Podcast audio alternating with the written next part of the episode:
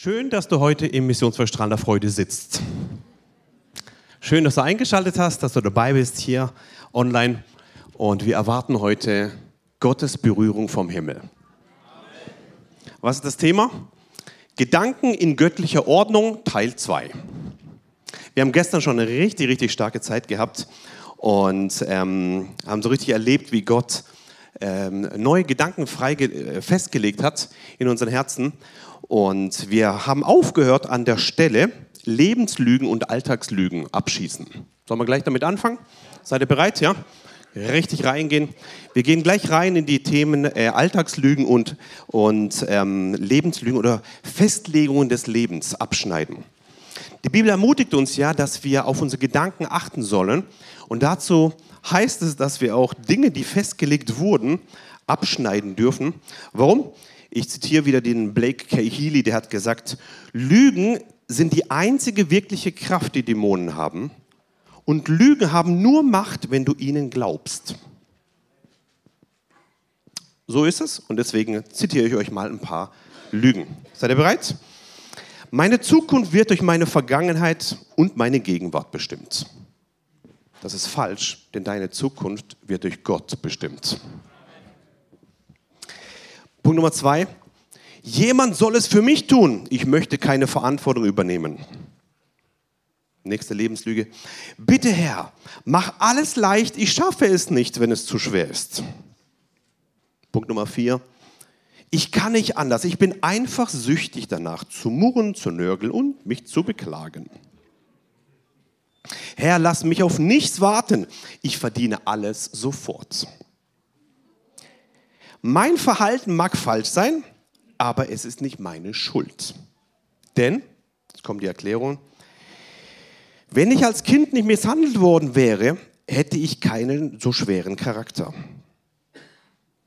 Wenn mir meine Kinder mehr helfen würden, verhielte ich mich besser. Wenn mein Mann am Samstag nicht Golf spielen würde, würde ich nicht, mich nicht so arg aufregen.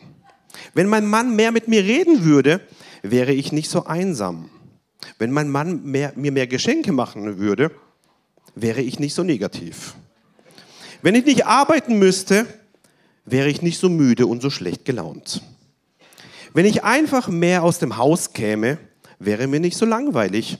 Wenn ich nur mehr Geld hätte, wenn ich nur ein eigenes Haus hätte, wenn ich nicht so viele Rechnungen bezahlen müsste, wenn meine Nachbarn oder meine, meine Freunde sich besser verhalten würden und so weiter und so weiter und so weiter. Nächste Lebenslüge. Mein Leben ist so unglücklich, ich tue mir selbst leid, weil mein Leben so erbärmlich ist. Ich verdiene Gottes Segnungen nicht, weil ich nicht würdig bin.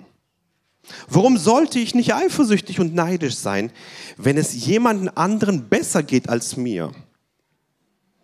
Ich werde es auf meine Weise oder überhaupt nicht tun. Das sind Festlegungen, das sind Lebenslügen, das sind Lebensweisheiten von Menschen, die, die, die denken, sie haben die Weisheit kapiert, aber sie binden dich eigentlich in eine Ebene, die ähm, die Gedanken ähm, ja, zu deinen Gefühlen werden, zu deinem Reden werden, zu deinem Gedankengebäude werden, Vernünftlein und somit bist du gebunden da drin. Und ich lade dich ein, schneide diese Lebenslügen ab. Wie können wir Gedanken gefangen nehmen? 2. Korinther Kapitel 10, Vers 5. Und jede Höhe, die es gegen die Erkenntnis Gottes erhebt, und nehmen jeden Gedanken gefangen unter den Gehorsam Christi. Ähm, wie können wir diese, diese Gedanken gefangen nehmen? Wie ist es möglich? Wir können unsere Handlungen erst kontrollieren, zum Beispiel nicht wütend werden und so weiter wenn wir unsere Gedanken kontrollieren und, oder anders ausgedrückt, unter den Gehorsam Christi stellen. Wie ist es möglich, dass du deine Gedanken unter den Gehorsam Christi stellst oder in Gehorsam von Jesus Christus? Wie ist das möglich? Ähm, wir werden es gleich lernen, aber erst möchte ich auf die Blockaden eingehen. Wie ist es möglich, dass diese Blockaden, dass du einfach denkst, was so halt hochkommt und nicht das tust, ähm, ja, was, was, was Gott will, nämlich unter den Gehorsam Christi stellen, da gibt es verschiedene Blockaden, die dich hindern, das zu sehen oder das zu denken, was Gott sagt. Punkt Nummer eins ist Furcht. Angst. Angst ist ein krasser Geist. Die Bibel sagt, ihr habt nicht den Geist der Angst bekommen, sondern der Kraft und der Liebe und der Besonnenheit. Angst ist dazu da, um ausgetrieben zu werden. Angst hat keinen Platz in deinem Leben. Und Furcht spricht ziemlich laut zu dir, dramatisch laut und spricht Dinge in dein Herz hinein, die versucht, dass sie in dein, in, dein, in deinen Kopf kommen, in deine Gedanken, in deine Gefühle, in dein ganzes Bewusstsein mit einem Ziel, sich als Wahrheit darzustellen. Und diese Furcht, diese Angst versucht, ähm, ja, einfach Fuß zu fassen in deinem Herzen, Fuß zu fassen in deinem Leben, mit einem Ziel, um dich zu binden. Blockaden, um das fest oder das zu hören, das zu bekommen, was Gott sagt, ist Punkt Nummer eins Furcht oder Angst. Was machen wir mit dieser Angst und mit der Furcht? Wie geht Angst raus? Halleluja. Wie können wir Angst vertreiben? Wie funktioniert das? Die Bibel sagt, die vollkommene Liebe vertreibt jede Angst. Wenn du mit Angst zu tun hast, mit Furcht zu tun hast, füll dich mit der Liebe Gottes. Liebe rein, Angst raus. Als ich damals unheilbar krank war, MS hatte, kamen Angstattacken, Panikattacken, Angstzustände wie eine Welle auf mich drauf und ich habe kapiert, das ist kein Spiel mit Angst, mit Furcht. Das ist eine Macht. Ich bin dagegen gegangen, habe in Zungen gebetet, Liebe Gottes rein. Es war ein Kampf von mehreren Wochen, aber dann war es weg. Ich kann dir eins sagen, Angst ist vertreibbar. Ja? Lass Furcht und Angst nicht ein Teil sein deines Lebens, sonst kannst du deine Gedanken gar nicht unter die Kontrolle, unter den Gehorsam Christi stellen. Punkt Nummer zwei, mangelnde Vergebungsbereitschaft. Menschen, die nicht bereit sind zu vergeben, sitzen im Herzen in, einem, in einer Gefangenschaft drin und die immer denken, warum hast du das getan und das kann doch nicht sein und warum und warum und warum. Und das ist ein Zugangspunkt vom Feind, um dir Gedanken zu geben, die dich letztendlich binden, dass sie nicht unter den Gehorsam Christi sind. Das ist eine ganz große Blockade. Ich lade dich ein, das abzuschneiden. Wie machst du? Wie schneidet man das ab? Einfach vergeben. Vergebung ist eine Entscheidung ohne Gefühle. Mach es einfach aus, dem, aus der Entscheidung heraus und die Gefühle folgen deinem Glauben. Punkt Nummer drei, beleidigt sein. Wer von euch kennt jemanden, der schon mal beleidigt war? okay. Menschen, die beleidigt sind, nein. Ja, und dann geht's los. Beleidigte Leberwurst hier. Und, und, und dann gibt es so ein, ein, ach, irgendwas. Und in dieser Situation, wenn Leute beleidigt sind, schmeißt der Teufel alle möglichen Vergangenheitsideen rein, mit einem Ziel, um dich zu binden und deine Gedanken unter, unter der Herrschaft des Teufels zu halten, nicht unter dem Gehorsam Jesu Christi. Und ich lade dich ein, wenn du beleidigt bist, vergib. Du entscheidest, was du, wie, wie sehr an dich heranlässt, wie lange und in welcher Art du über etwas nachdenkst und wie sehr es dich prägt. Du entscheidest es selber. Ich habe etwas in meinem Leben entschieden, wenn Leute mich verletzen, tue ich das schnell vergeben. Schnell. Mich nervt es schon mittlerweile, wenn Leute da stundenlang drüber reden. Manchmal habe ich so Gespräche und dann erzählen sie mir aber im Detail, genau, mit welcher Gefühlsbewegung Leute verletzt wurden. Und das wissen sie noch nach 30 Jahren detailgenau. Und dann erklären sie das in Stunden. Ja? Und dann irgendwann mal sind sie fertig. Dann sage ich, okay, was ist die Lösung? Vergib. Okay, ich vergebe. Dann entscheiden sie sich zu vergeben. Drei Sekunden später. Und diese Person, weißt du, was sie eigentlich gemacht hat? Und das, und das, und das. Ich du hast gerade eben vergeben. Ja, stimmt, stimmt, ich vergebe. Drei Sekunden später, aber die, die, die, Schwiegermutter, weißt du, was die gemacht hat? 1900 irgendwas. Oh, ja, ja, ja, ja. Dann geht schon wieder los, die ganze, ganze Nudelei.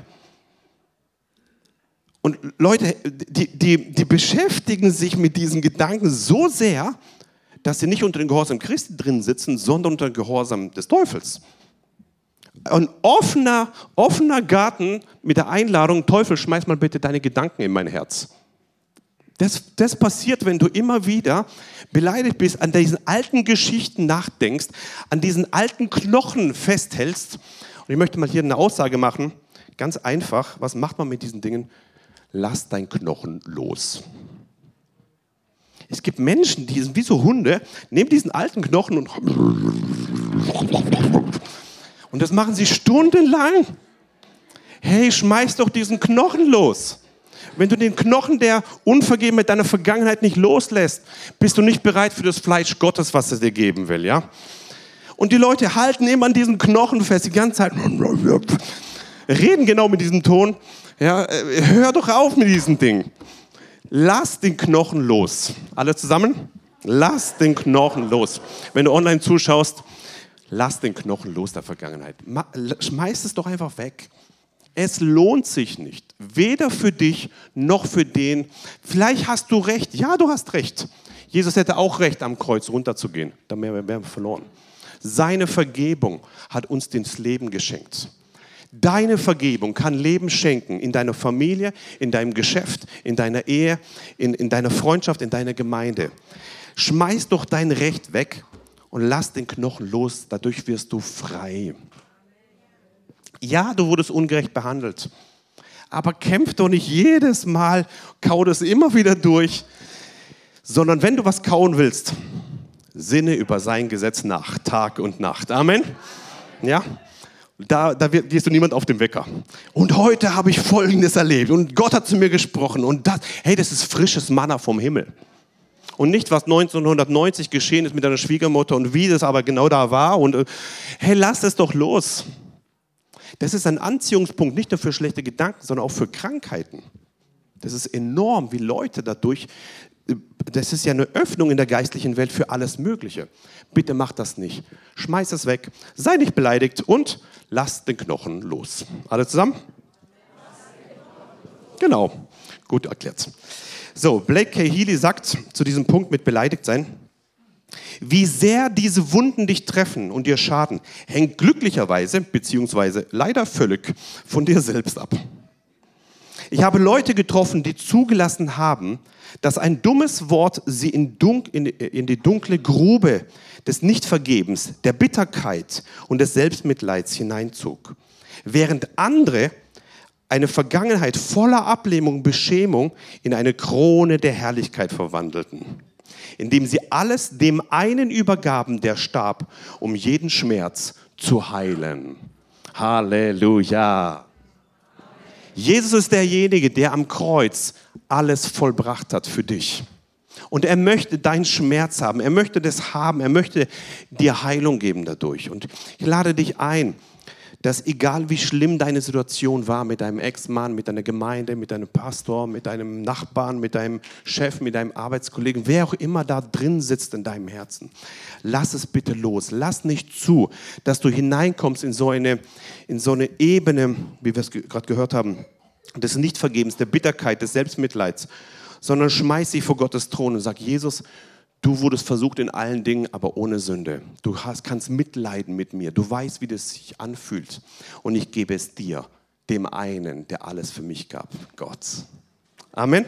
Mach das, ist wichtig. Punkt Nummer vier. Blockaden, um, um, um die Gedanken in Gottes Ordnung zu führen, ist Religion oder Gesetzlichkeit. Du denkst, du musst was erfüllen, du musst was tun, du musst unbedingt erfüllen mit einem Ziel, damit Gott dich irgendwie annimmt oder dich liebt oder du irgendwie einen Zugang kriegst dadurch. Nein, der Zugang ist frei. Der ist absolut da. Das ist schon alles vollbracht. Der Vorhang ist zerrissen. Vollständig. Und ich möchte dich ermutigen da drin. Nicht deine Taten bring dich weiter zu Gott, sondern seine Tat hat dich schon hingebracht dahin. Ja? Er hat schon alles vollbracht da drin und ich möchte dich ermutigen da drin. Versuch nicht aus eigenen Werken, sondern mach es. Mach es durch Gott und sag, Gott, danke, dass du es schon vollbracht hast. Punkt Nummer fünf, Unabhängigkeit. Es gibt Menschen, die sagen, ich möchte aber unabhängig sein von allem. Nur ich und nur ich und nur ich und nur ich und kapieren gar nicht, dass wir alle ein Leib sind und voneinander abhängig. Der eine ist ein Arm, der nächste ein Bein, der nächste ist ein Finger, der nächste ist eine Nase, ja, der nächste ist ein Ohr. Und jeder hat eine andere Funktion, aber wir sind ein Leib und voneinander abhängig. Wir brauchen einander. Der Nächste braucht dich und du brauchst den Nächsten. Wenn mein Finger sich entscheidet, ey, ich finde es total blöd, schon so viele Jahre muss ich an diesem Körper dran kleben, die nerven mich alle, ich gehe mal weg Finger weg. Blöd für den Körper. Wer überlebt aber? Der Körper überlebt. Kriegt einen Schaden, aber wer stirbt? Der Finger. Mach, mach das bitte nicht. Du schadest nur dir selber. Der Körper wird überleben. Zwar, zwar unvollständig, aber er wird überleben. Der, wo entscheidet, ich möchte raus, der geht in den Weg des Todes. Mach das bitte nicht. Wir sind ein Leib und voneinander abhängig. Du schadest dem Körper, aber vor allem dir. Mach das bitte nicht. Denk nicht, dass die Unabhängigkeit das höchste Gut der Welt ist. Nein, nein. Sondern die Gemeinschaft der Heiligen ist ein hohes Gut, für was Jesus sein Blut vergossen hat. Amen. So, erkenne die Strategien des Feindes. Johannes 10,10 10 sagt, der Dieb kommt nur, um zu stehlen und zu schlachten und zu verderben. Ich bin gekommen, damit sie Leben haben und es im Überfluss haben. Es gibt in der geistlichen Welt einen Kampf zwischen dem Dieb und ich. Ich ist hier Jesus. Dem Dieb und Jesus. Und der Dieb hat drei Funktionen. Er stiehlt, er schlachtet und er verdirbt. Er nimmt alles weg, was du hast. Er verdirbt alles und er schlachtet alles, was er nur kriegt. Jesus im Gegenzug dazu kommt, damit du Leben hast und es im Überfluss hast. Das sind zwei dramatische, total unterschiedliche Aspekte. Du entscheidest, auf welchem Territorium du lebst. Mit jedem Gedanken, den du zulässt. Wenn du Gedanken des Feindes annimmst, bist du auf dem Territorium des Stehlens, des Schlachtens und des Verderbens. Wenn du Gedanken des Lebens annimmst von Jesus Christus und diesen geschrieben im Wort Gottes und über diese Dinge nachsinnst, bist du in einem Bereich des Lebens und des Lebens in Überfluss. Ganz einfach. Wie unterscheiden wir das? Wir haben es gestern gehört im Teil 1 wenn die Werke des Fleisches hochkommen bei einem Gedanken, also Zornausbrüche, Selbstsüchteleien, äh, Eifersucht und so weiter, diese ganzen Dinge hochkommen, dann war dieser Gedanke vom Feind. Wenn aber die Frucht des Geistes hochkommt, wir lernen das gleich nochmal, die Frucht des Geistes, ja, dann ist es von Gott. Denn die Frucht des Geistes ist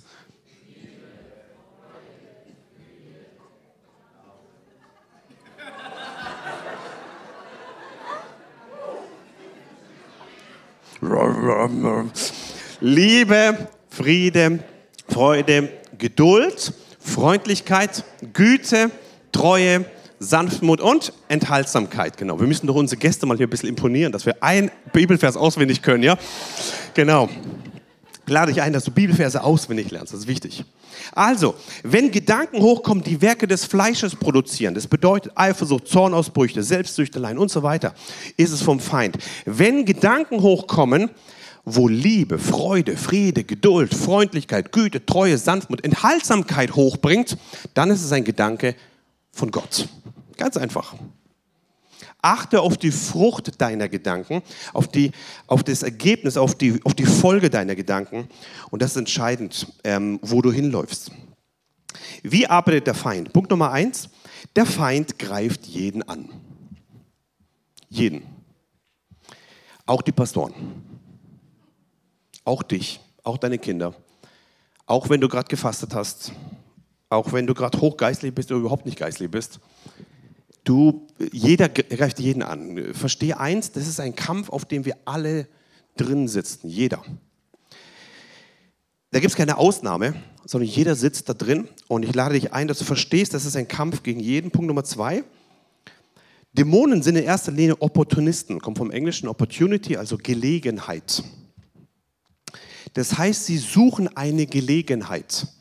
Wenn Dämonen in deinem Leben sind, dann, dann, oder versuchen, Raum zu gewinnen in dir oder bei dir oder in deinem Haus oder in deiner Umgebung, dann suchen sie eine Opportunity, also eine Gelegenheit. Sie suchen einen Ort, wo du schwach wirst, ein Ort, wo du nicht vergibst, ein Ort, wo du beleidigt bist, ein Ort, wo du dich aufregst, ein Ort, wo, du, wo die Schwiegermutter gerade irgendwas Blödes sagt, ein Ort, wo irgendwo ein Gefühl mit einer, mit einer Idee kombiniert wird, wo ein innerliches hochkommt. Und in diesem Moment ist die Gelegenheit da und dann schütten sie so viel Gedanken rein, wie es nur geht. Und je länger du in diesem Selbstmitleid drin sitzt, desto länger machst du deinen Kopf auf für alle möglichen Lügen des Feindes. Deswegen vergib bitte schnell. Vergib bitte schnell. Wie, was ist schnell? Hallo, ihr seid gut drauf. also ich habe ich hab die 5-Sekunden-Regel eingeführt. Ich weiß, ob das gut ist. Mach es innerhalb von 5 Sekunden. Manche Leute brauchen ja Jahre. Und dann wundern sie sich, warum ihr Körper runtergeht und die Seele runtergeht und die Finanzen runtergehen und die Ehe runtergeht und die Freundschaft. Also alles wird kaputt gemacht. Und dann wundern sie sich, ja. Vergeben aber gar nicht. Und ich lade dich ein, wenn du zehn Jahre brauchst, mach es in fünf. Wenn du fünf Jahre brauchst, mach es in einem. Wenn du ein Jahr brauchst, mach es in einem halben. Wenn du ein halbes Jahr brauchst, mach es in einem Monat. Wenn du einen Monat normalerweise brauchst, mach es in zwei Wochen. Fang nicht gleich von zehn Jahren auf zehn Sekunden an, ja? sondern mach es in Schritten. Aber hab ein Ziel. Vergib in fünf Sekunden. Und dann, wenn du es drauf hast, ja, fünf Sekunden, wenn es dir zu lange ist, dann, was ihr gesagt habt, wie, wie vergeben wir? Sofort, genau. Das ist richtig gut, ja, das ist richtig gut. Mach die Türen zu des Feindes. Sonst, äh, jede Sekunde, wo du das offen lässt, ist wie ein Gift, wo er reinschmeißt in dein Herz. Und wenn du das nie auskehrst, dann, dann bist du ja voll mit diesem Zeug. Mach das bitte nicht. Sie suchen nach einer Gelegenheit, nach einem äh, ja, Opportunity. Und Punkt Nummer drei, achte auf das, was Gott sagt. Mitten in dieser Situation, wenn du, wenn du, wenn du in einem Loch drin sitzt, achte auf das, was Gott sagt. Ganz, ganz praktisch. Sonntagmorgens in der Gemeinde. Du sitzt auf deinem Stuhl, guckst in der Runde, die schuldet mir noch was. Der hat mich nie gegrüßt. Dieser eine, da habe ich mit dem geredet, der hat, der, der hat sie total was Blödes gesagt. Und dann kommt bei dir, du guckst in der Gegend rum, der Pastor da vorne predigt so richtig die salbungsvolle Predigt. Und du guckst in der Gegend rum und ganz andere Gedanken kommen hoch. Du entscheidest, wer dich jetzt füllt. Mitten unter den Gesalbten des Herrn, mitten da drin, kann plötzlich ein Gedanke hochkommen, wo ein anderer Zugang reinkommt. Mach das bitte nicht. Mach deine Ohren auf für das, was Gott sagt. Und selbst wenn ein Prediger vorne ist, wo du denkst, ich habe schon alles gehört, ich weiß alles, was er sagt, mach trotzdem dein Ohr auf. Es kann ein Satz kommen, der dein Leben verändert. Ein Satz, das reicht schon, ja. Ich rede ja viele Sätze. Ich hoffe, dass einer ankommt, ja. Genau. Ähm, äh, aber ein Satz und alles kann sich verändern. Mit einem Satz. Die Taktiken des Feindes, des bereits besiegten Feindes, sind folgende. Er hat fünf Punkte, wo er versucht, deine Gedanken unter den Schach zu halten. Punkt Nummer eins ist Scham.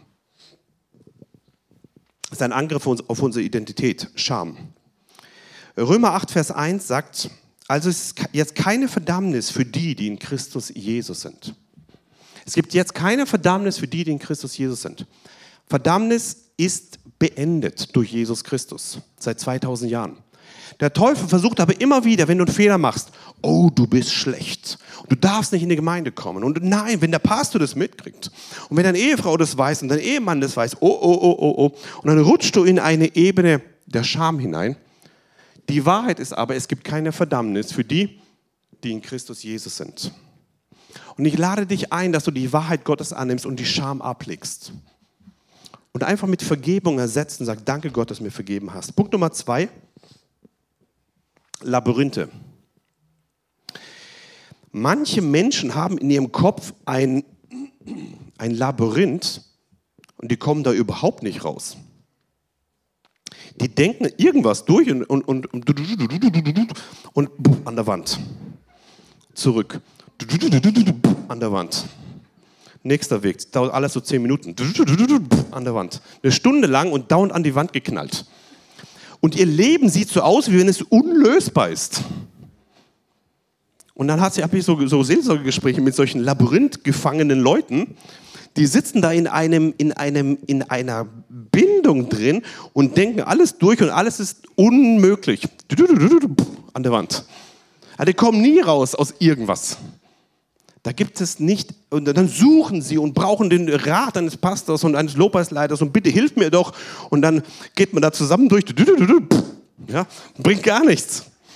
Da gibt es einen viel besseren Weg.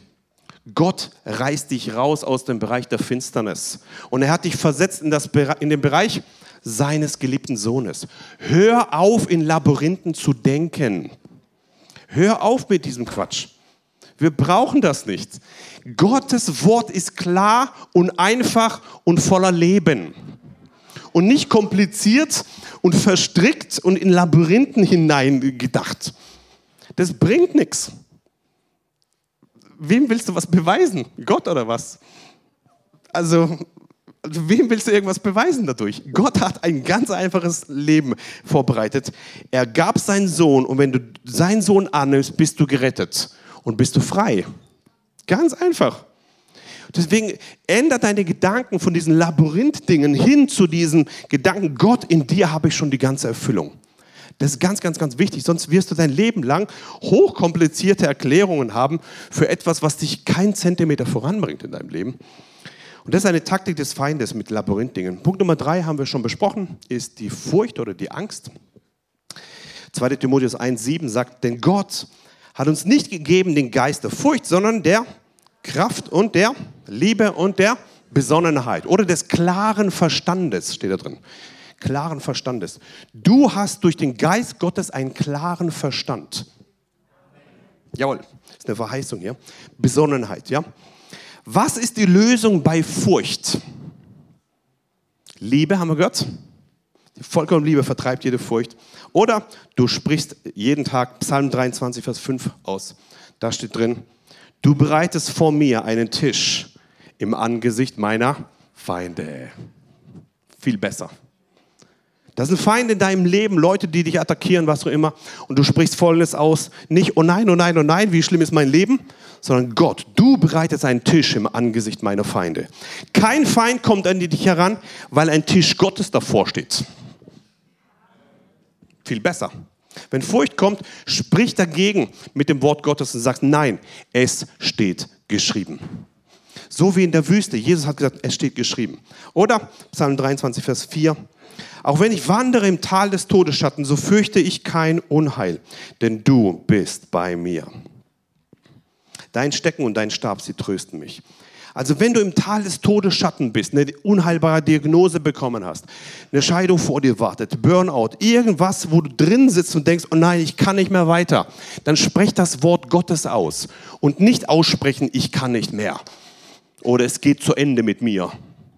Wenn du das aussprichst, dann wird es so werden. Dir geschehen nach deinem Glauben. Aber wenn du aussprichst, auch wenn ich schon wanderte im Tal des Todesschatten, so fürchte ich kein Unheil. Warum? denn du bist bei mir. Alle zusammen, dein Stecken und dein Stab, sie trösten mich. Und du sprichst die Dinge aus entgegen deinen Gefühlen. Du sprichst die Dinge aus entgegen der Logik. Du sprichst die Dinge aus entgegen jeg jeglicher Meinung von irgendwelchen Leuten. Aber du machst dich eins mit dem Wort Gottes. Viel besser, ja?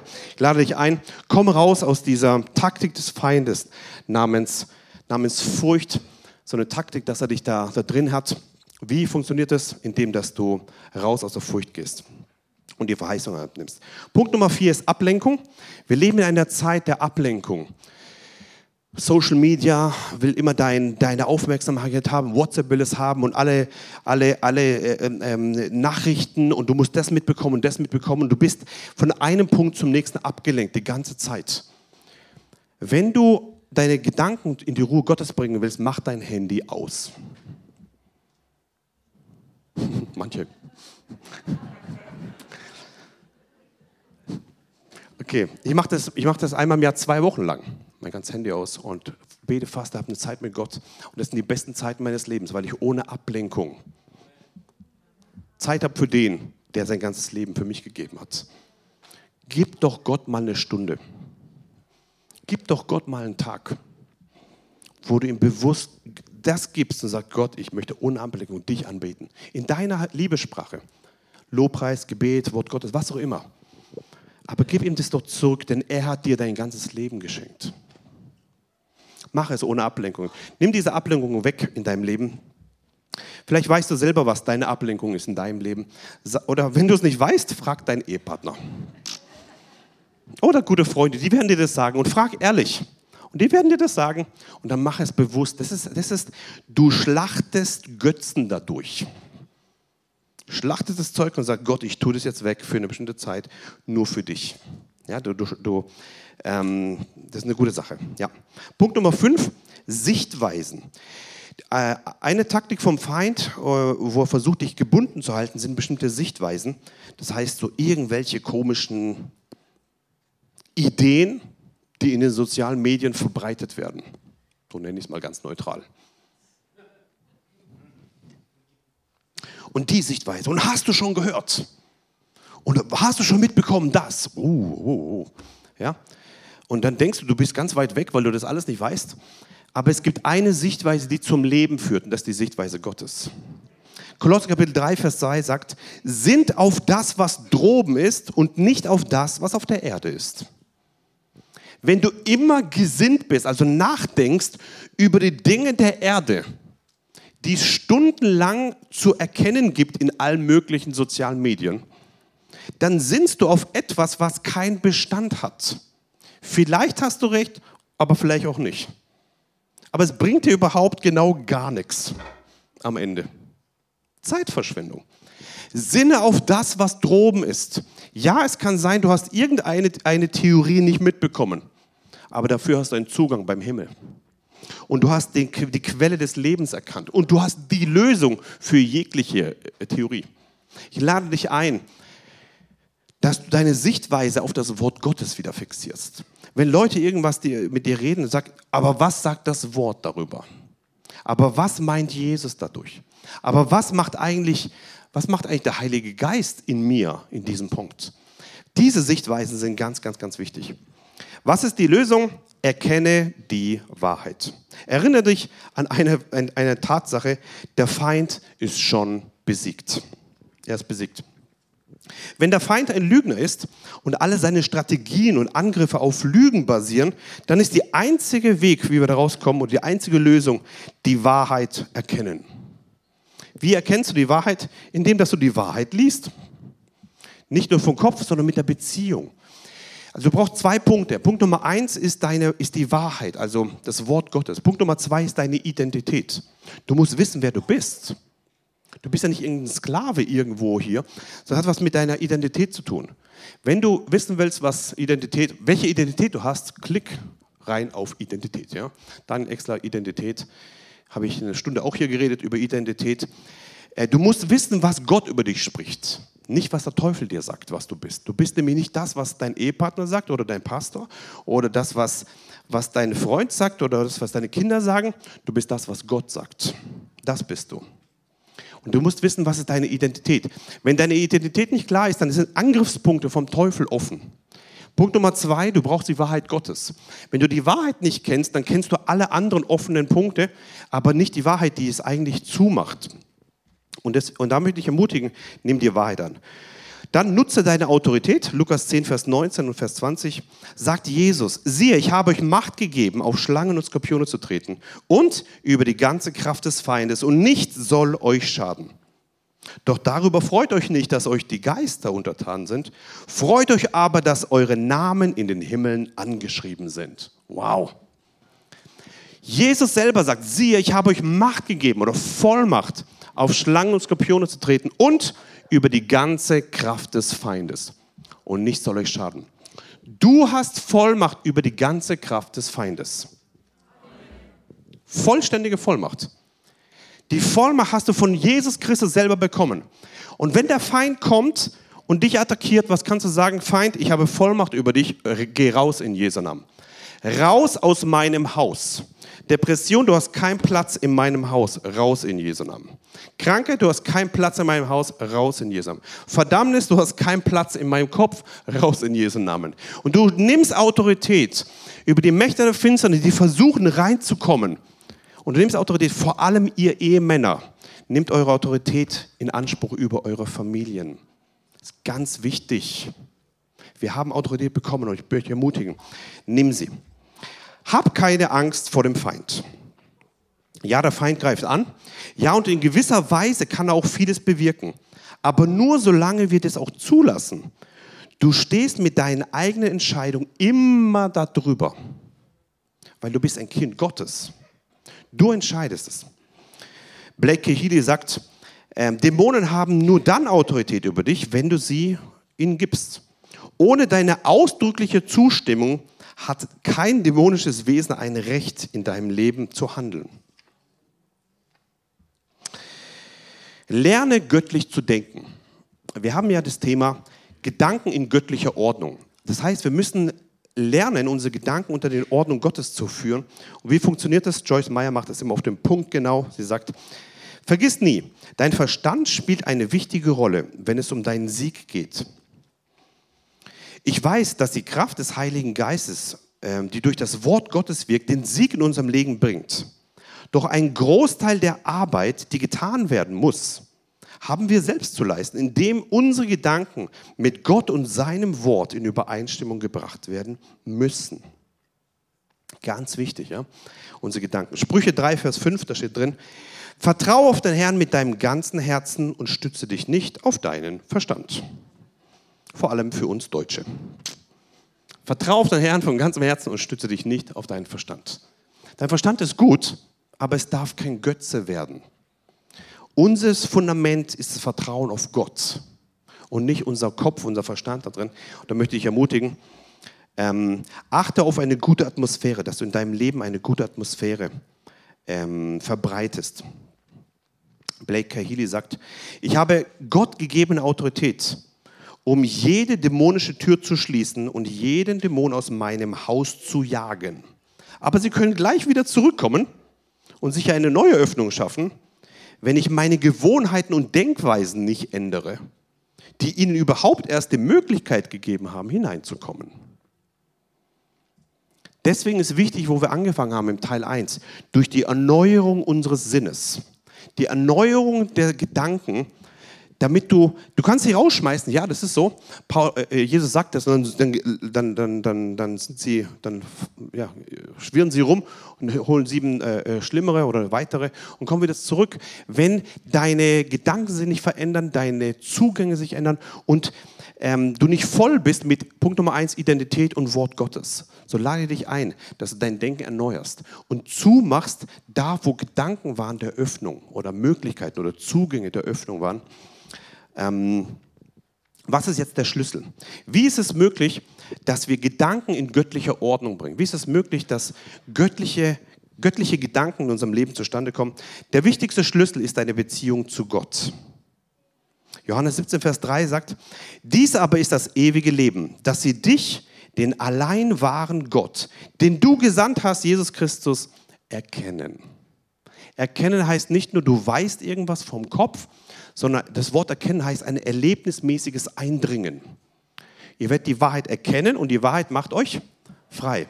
Und dieses Erkennen von Jesus Christus, die Beziehung, ist der Schlüssel überhaupt, um in deinen Gedanken Ordnung hineinzubringen.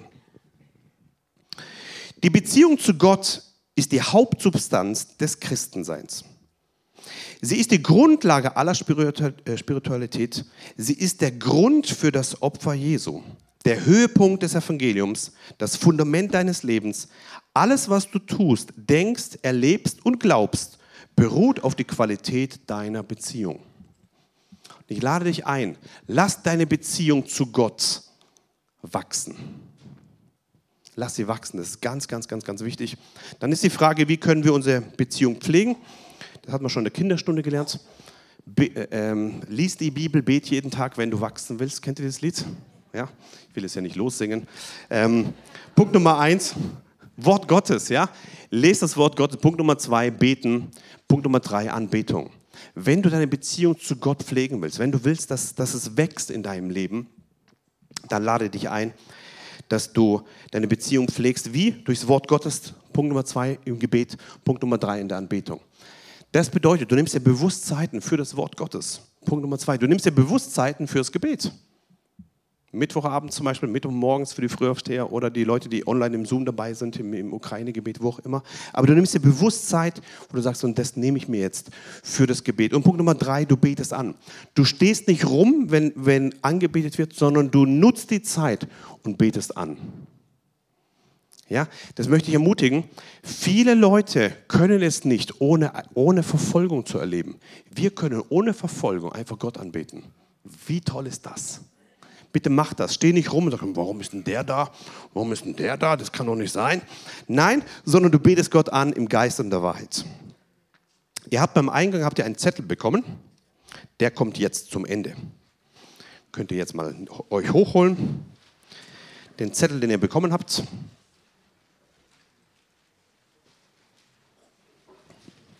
Wenn du keinen Zettel bekommen hast, kannst du ihn im Ausgang wieder mitnehmen. Genau, so. Da gibt es zwölf Punkte drauf. Das ist zum, ähm, wenn du also deine Gedanken verändern willst, möchte ich dich ermutigen, kannst du das immer laut aussprechen, bis du das in Fleisch und Blut drin hast. Punkt Nummer eins, durch Christus kann ich alles schaffen, was ich schaffen muss. Können wir das zusammen sagen? Durch Christus kann ich alles schaffen, was ich schaffen muss. Wo steht es in Philippa 4, Vers 13?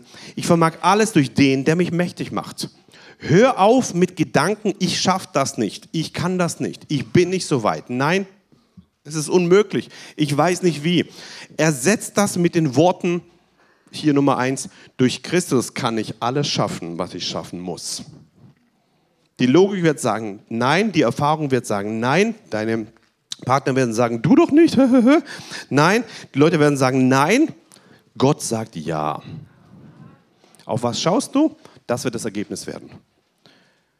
Nicht deine Vergangenheit bestimmt dein Leben, nicht deine Prägung, nicht deine Fähigkeiten, was du bewiesen hast, sondern das Wort Gottes bestimmt dein Leben. Und ich lade dich ein, durch Christus kannst du alles schaffen. Nimm das Wort Gottes, das ist das Fundament und so wird es auch werden. Vielleicht probierst du es dann zehnmal und hast zehnmal es nicht geschafft. Dann probierst du nochmal zehnmal und dann hast du es einmal geschafft. Was machst du dann?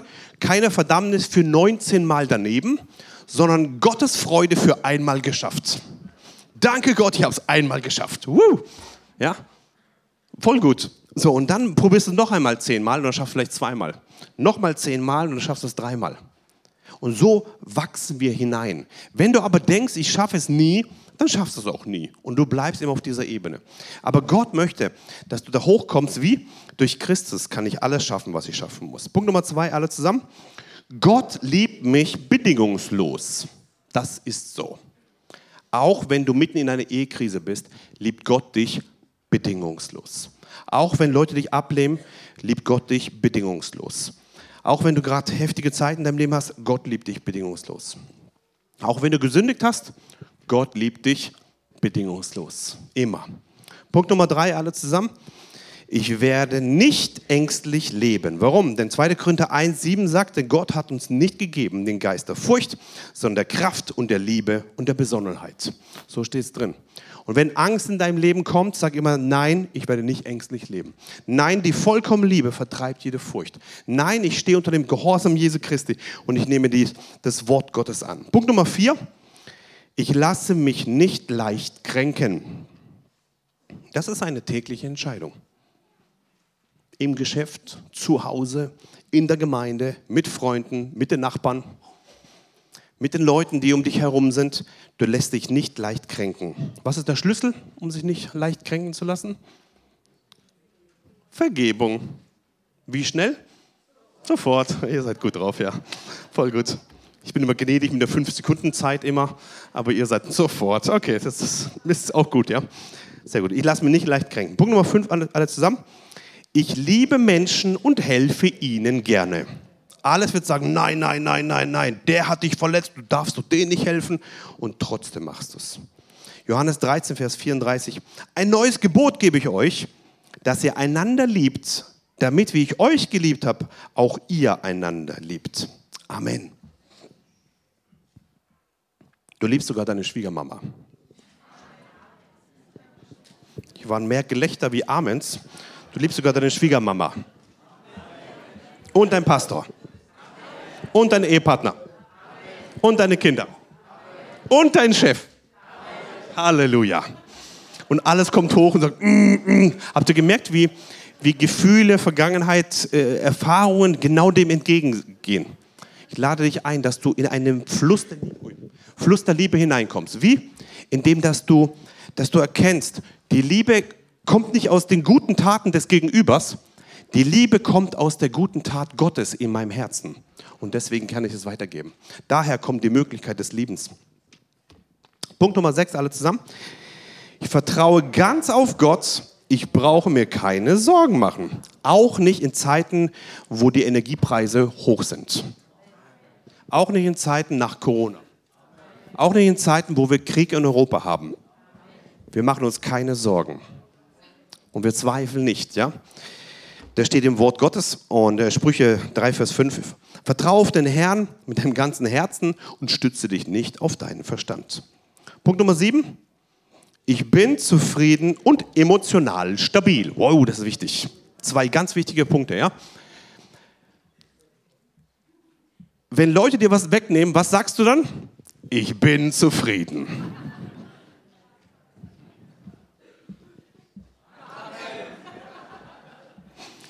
Und wenn Leute heute, heute, wenn du rausgehst und dich blöd anpumpen, was sagst du dann? Bin zufrieden. Du lässt dir den Frieden nicht rauben. Lass dir die Freude und den Frieden nicht rauben, bitte. Du bist zufrieden. Egal was passiert heute, morgen, übermorgen, bleib im Frieden. Ich bin zufrieden. Und dann sagen Leute, hey, bist, du bist ja wahrscheinlich verrückt. Du bist nicht mehr ganz normal. Was sagen wir dann? Ich bin nicht nur zufrieden, sondern ich bin emotional stabil. Merkt ihr, was hier abgeht? Das sind ganze Gedankengebäude, die wir niederreißen müssen mit dem Wort Gottes. Vielleicht sagen Leute, bist du psychisch daneben? Vielleicht ist es sogar eine Tatsache. Aber dir geschehen nach deinem Glauben. Und wenn du glaubst, Gott, du hast am Kreuz von Golgatha jede Krankheit besiegt und ich bin in dir geheilt, durch die Striemen Jesu bin ich geheilt und ich bin emotional stabil. In diesem Moment kommst du raus. Jesus hat am Kreuz von Golgatha jede Krankheit getragen, nicht nur die körperlichen, sondern auch die psychischen und seelischen. Du bist emotional stabil. Alle werden sagen, nee, nee, nee, nee, nee. Und du wirst sagen, doch, doch, doch, doch, doch. Stellung, Zustand oder Realität und Wahrheit. Und ich lade dich ein, dass du das aussprichst im Glauben, ja, die, die, die, ja, das Gott äh, dir gesagt hat. 1. Timotheus 6, Vers 6 sagt, ich habe es im Finanzseminar oft erwähnt, die Gottesfurcht mit Genügsamkeit aber ist ein großer Gewinn. Wenn Leute dir also was wegnehmen, dann sagst du, okay, vielleicht habe ich das jetzt nicht mehr aber ich habe Gottesfurcht und ich habe Genügsamkeit und ich bin der eigentliche Gewinner. Was für ein Frieden hast du dann? Du lässt dich nicht berauben, auch wenn dein Kollege die Gehaltserhöhung bekommt und du nicht. Auch wenn jemand anders im Dienst erhöht wird und du nicht. Auch wenn dir irgendjemand gesehen wird und du nicht. Bist du trotzdem zufrieden, weil du hast Gottesfurcht und Genügsamkeit. Und das ist ein großer Gewinn. Lass dir doch diese großen Sachen nicht rauben, nur weil irgendjemand versucht, es wegzunehmen. Erfahrung von Joyce Meyer. Wer nach seinen Emotionen lebt, lebt ohne Prinzipien. Man kann nicht geistlich sein, im Heiligen Geist leben und sich gleichzeitig von Emotionen leiten lassen. Emotionen werden nicht verschwinden, aber man kann lernen, sie in den Griff zu bekommen. Man kann Emotionen haben, aber man kann sich nicht immer auf sie verlassen. Zusatz von mir, Emotionen sind gute Diener, aber schlechte Herren. Deine Emotionen folgen deinem Glauben. Punkt Nummer 8. Gott sorgt, äh, alles dann. Punkt Nummer 8. Gott sorgt überreich für alle meine Bedürfnisse. Das ist die Wahrheit. Auch wenn du denkst, es geht jetzt bergab und es geht daneben, aber Gott tut überreich nach deinen Bedürfnissen ähm, sorgen. Punkt Nummer 9, alle zusammen. Ich strebe nach Frieden mit Gott, mir selbst und anderen Menschen. Psalm 34, Vers 15. Lass ab vom Bösen und tue Gutes, suche Frieden und jage ihm nach. Wow. Ja? Sei ein Friedensjäger. Punkt Nummer 10. Ich lebe in der Gegenwart und genieße jeden Augenblick. Ist Dennis Schröpfer hier? Dennis, Sarah Schröpfer, sind die hier? Dennis, wenn du jetzt zuguckst, ich erzähle es von dir. Ja? Ich, war, ich war in Namibia mit denen, nee, in Uganda war mal, mitten auf der Safari-Tour. Ja? Und, ähm, und die haben Flitterwochen eigentlich gemacht und wir hatten zusammen da halt eine Zeit. Und dann waren wir auf der Safari-Tour halt so, ja. So, und wir alle mit unseren Handys, und da war so ein Fotograf auch noch dabei, so ein Profotograf, alle wollten jede Giraffe Worum geht es da eigentlich? Damit du irgendwelche Fotos hast und Leuten zeigen kannst, wie toll du doch bist. Das ist doch voll daneben. Du verpasst den Augenblick. Und alle, ich, ich auch, alle und jede Giraffe, also ich weiß nicht, wie viele Giraffen hintern ich jetzt fotografiert habe. Und am Ende hast du stundenlang zu tun, alles löschen, löschen, löschen, löschen, löschen, löschen, löschen, löschen, löschen. Und was hast du gemacht? Du warst zwar auf einer Safari, aber du warst nur an deinem Handy. Und dieser, dieser Dennis, der hat mich beeindruckt. Der saß da im Auto und sagt, oh, das ist aber eine schöne Giraffe, oh, das ist aber ein schöner Elefant und hat angefangen, irgendwelche Witze zu machen, weil er den Augenblick genossen hat. Und ich habe das so hoch gelobt. Dennis, du warst der Einzige, der das genossen hat. Den Moment. Und so gehen manche Menschen durch die, durchs Leben. Sie verpassen ihr ganzes Leben, weil sie nur drauf sind, was werden andere denken, wie kann ich mich darstellen, wie kann ich etwas posten, wie kann ich etwas weitergeben. Und sie verpassen den Moment, den Gott eigentlich für dich heute hat. Genieß bitte den Moment. Okay? Deswegen, wir leben in der Gegenwart und genießen jeden Augenblick. Manche Menschen leben immer nur in ihrer Vergangenheit, die ganze Zeit. Früher, der ist schuld und der ist schuld. Was ist der Schlüssel? Lass den Knochen los. Manche Leute leben nur in der Zukunft. Ich muss das noch machen und das noch machen und das noch machen und das noch und morgen das und übermorgen das. Und, und sie äh, leben gar nichts von heute. Ich möchte dich ermutigen, lass deine Vergangenheit die Triebkraft sein der Vergebung, die dich nach vorne kickt, in die Vision Gottes und gleichzeitig erfüllst du den vollen Augenblick. Du genießt das, was Gott heute für dich vorbereitet hat. Amen. Mach das, ganz wichtig. Ähm, Psalm 118, Vers 24. Dies ist der Tag, den der Herr gemacht hat. Seien wir fröhlich und freuen uns in ihm. Oder lasst uns fröhlich sein und uns in, ihm freuen. Wenn du morgens aufwachst, was machst? Du stehst auf, alle Schmerzen und irgendjemand kriegt eine blöde Nachricht, oh nein, und dann kannst du dich aufregen. Oder du kannst aufstehen und sagen, das ist der Tag, den der Herr gemacht hat. Wir wollen uns freuen und fröhlich sein.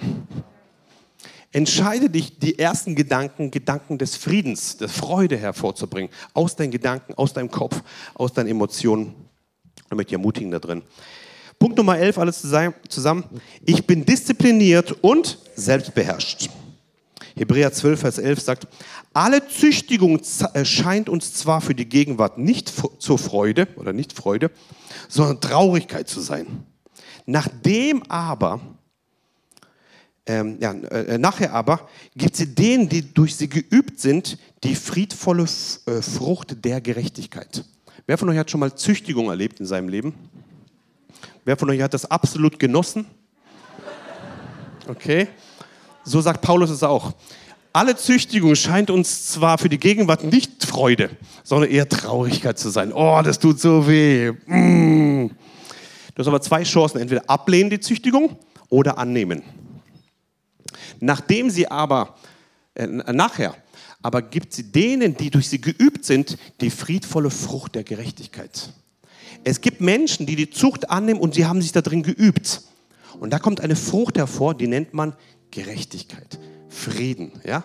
Das ist so cool, wenn du gelernt hast, in der Züchtigung durchzugehen, kommt Frieden und Gerechtigkeit in dein Leben. Und ich lade dich ein, dass du auch deine Gedanken züchtigst, indem du weißt, ich bin diszipliniert und selbstbeherrscht. Punkt Nummer 12. Ich setze Gott in meinem Leben an erster Stelle. 2. Mose 20, Vers 3. Du sollst keine anderen Götter haben neben mir. Und wir wollen enden mit dem, mit dem Bibelvers 1. Korinther 15, Vers 57. Alle zusammen. Gott aber sei Dank, der uns den Sieg gibt durch unseren Herrn Jesus Christus. Wow. Lass uns.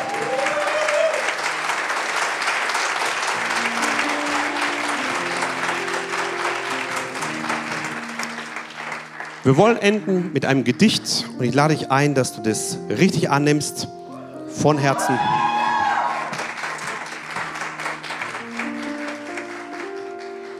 Jesus, wir danken dir, dass wir unsere Gedanken unter den Gehorsam Christi stellen dürfen, jeden Tag. Und ich spreche aus, dass ab heute wir unsere Gedanken in göttliche Ordnung setzen und dadurch Leben und Leben Überfluss erleben werden. Und alle sagen,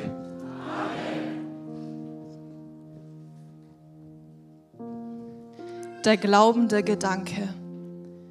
Das gesprochene Wort beginnt mit dem Gedanken, der innen liegt. Dem Gedanken, der die Wirklichkeit schon früher erblickt, weil auch göttliche Vorstellung hinter dem Wort des Lebens war.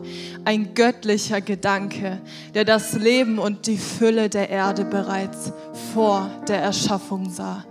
Aus göttlichen Gedanken kann nur ein Gut und ein sehr gut entstehen, denn Realitäten gehen Hand in Hand mit dem, was Gedanken schon vorher sehen. Und Gott schuf den Menschen nach seinem Bild, dass das äußere Leben aus dem Inneren des Herzens quillt, weil das Leben des Gerechten im Glauben liegt. Und der Glaube ist der Gedanke, der immer Gottes Namen nennt, der die Schönheit Gottes hinten am Horizont erkennt, der schon die Morgendämmerung inmitten der Nacht sieht, weil der glaubende Gedanke den souveränen Schöpfer liebt. Der Gedanke glaubt, wenn er seinen Halt nicht mehr auf den menschlichen Verstand baut, weil er sich dem hingibt, was jenseits der Grenze des Begreifbaren liegt, was diese Welt als Torheit hinstellt, was aber den erhält, dem göttliche Erkenntnis zufällt, dass das scheinbar Törichte an Gott weiser als menschliche Weisheit und das scheinbar Schwache an Gott stärker als menschliche Stärke bleibt. Menschliche Weisheit der menschlichen Herzen ist verdorben. Der Wert der Ewigkeit bleibt ihnen verborgen, wird aber für den offenbar, dessen Herz auf den Himmel ausgerichtet war, der ein Stück der Ewigkeit in sich trägt, weil der glaubende Gedanke nach Gottes höheren Gedanken fragt dass er sein vermeintliches Gut für Gottes sehr gut hingibt und auf den höheren Wegen Gottes lebt, weil der heilige Gedanke zuerst nach Gottes Reich strebt. Der heilige Gedanke entstammt aus einem geheilten und geheiligten Herzen. Dieses Herz ist vor Gott rein und sein Blick auf den Ewigen ist klar. Denn dieses Herz ist genau da, wo sein größter Schatz ist sein sehr gut, sein wertvollstes, das es hat, ist bei dem ewigen Gott. Dieses Herz ist mit dem Namen Gottes besiegelt, damit selbst der kleinste Gedanke Gottes Herrlichkeit widerspiegelt.